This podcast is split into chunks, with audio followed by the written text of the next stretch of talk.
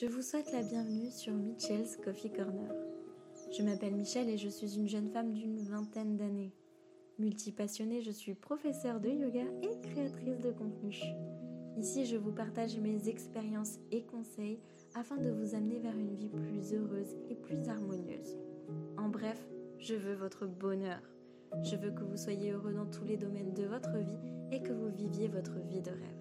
Alors si ça vous tente et que vous avez envie de rejoindre l'aventure, je vous invite à vous faire couler un bon thé ou un bon café et je vous souhaite une bonne écoute. Gros bisous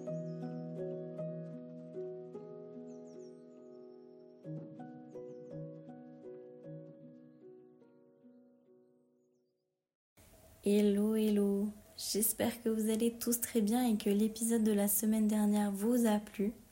Comme vous l'avez vu dans le titre, aujourd'hui on va parler de la culpabilité.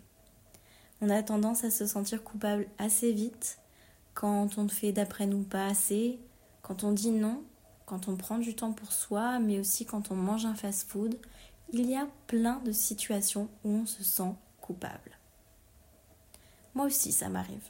Ça n'arrive pas qu'à vous, ça n'arrive pas qu'aux autres, ça m'arrive aussi. Et c'est pour ça que j'avais envie de vous faire cet épisode.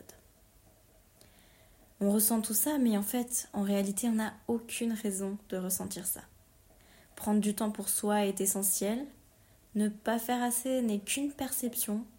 Manger un fast-food ou quelque chose hors de sa routine est important pour ne pas se frustrer.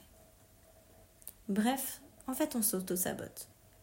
Alors concrètement, qu'est-ce qu'on fait dans ce genre de cas? La sensation de culpabilité vient de plusieurs causes en fonction de ce qui la déclenche, et c'est donc grossièrement du cas par cas. Par conséquent, comme je pense que trouver la cause, trouver ce qui déclenche notre sentiment de culpabilité est la clé pour réussir à se défaire de ce sentiment, je vais essayer aujourd'hui de vous donner mes conseils afin de comprendre ce sentiment, ce qui le déclenche en effet et comment s'en défaire. Je vais avoir pour vous aujourd'hui six conseils. Ou plutôt six conseils et questions.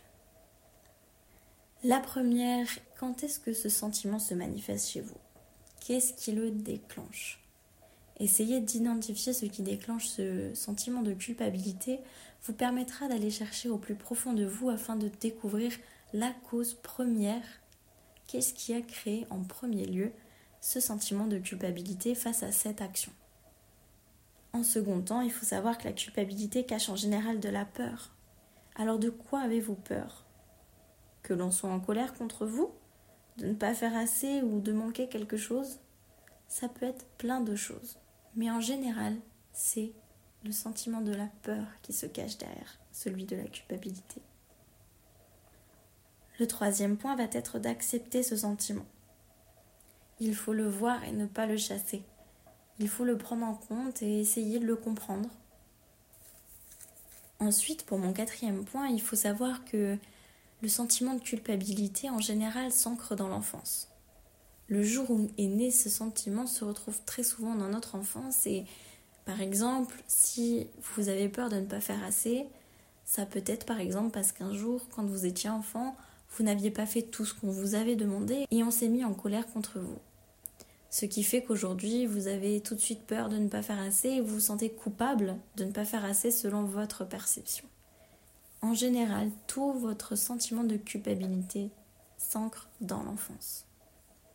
Donc, si ça s'ancre dans l'enfance, c'est que ce qui vous fait ressentir votre sentiment de culpabilité, c'est votre enfant intérieur. Votre enfant intérieur qui ressent la peur. Il va falloir alors lui parler, il va falloir le rassurer. Mais vous allez me dire, mais Michel, ok, mais comment je rassure mon enfant intérieur? Eh bien, essayez de lui parler calmement, d'utiliser des mots rassurants et dites-lui qu'il ne fait rien de mal et que tout va bien, que c'est ok. Dites-lui toutes les choses que vous auriez aimé entendre quand vous étiez enfant. Dites-lui que s'il n'a pas sorti les poubelles tout de suite, c'est pas grave. Dites-lui que s'il a mangé euh, des frites avec un burger, ce n'est pas grave et il ne va pas grossir pour autant. Dites-lui tout ce qui vous aurait rassuré en étant enfant, puisque concrètement c'est juste vous en étant enfant. Le cinquième point, ça va être de ne pas être en colère contre vous, ni trop dur, ni en colère contre cet enfant intérieur, ni trop dur envers cet enfant intérieur.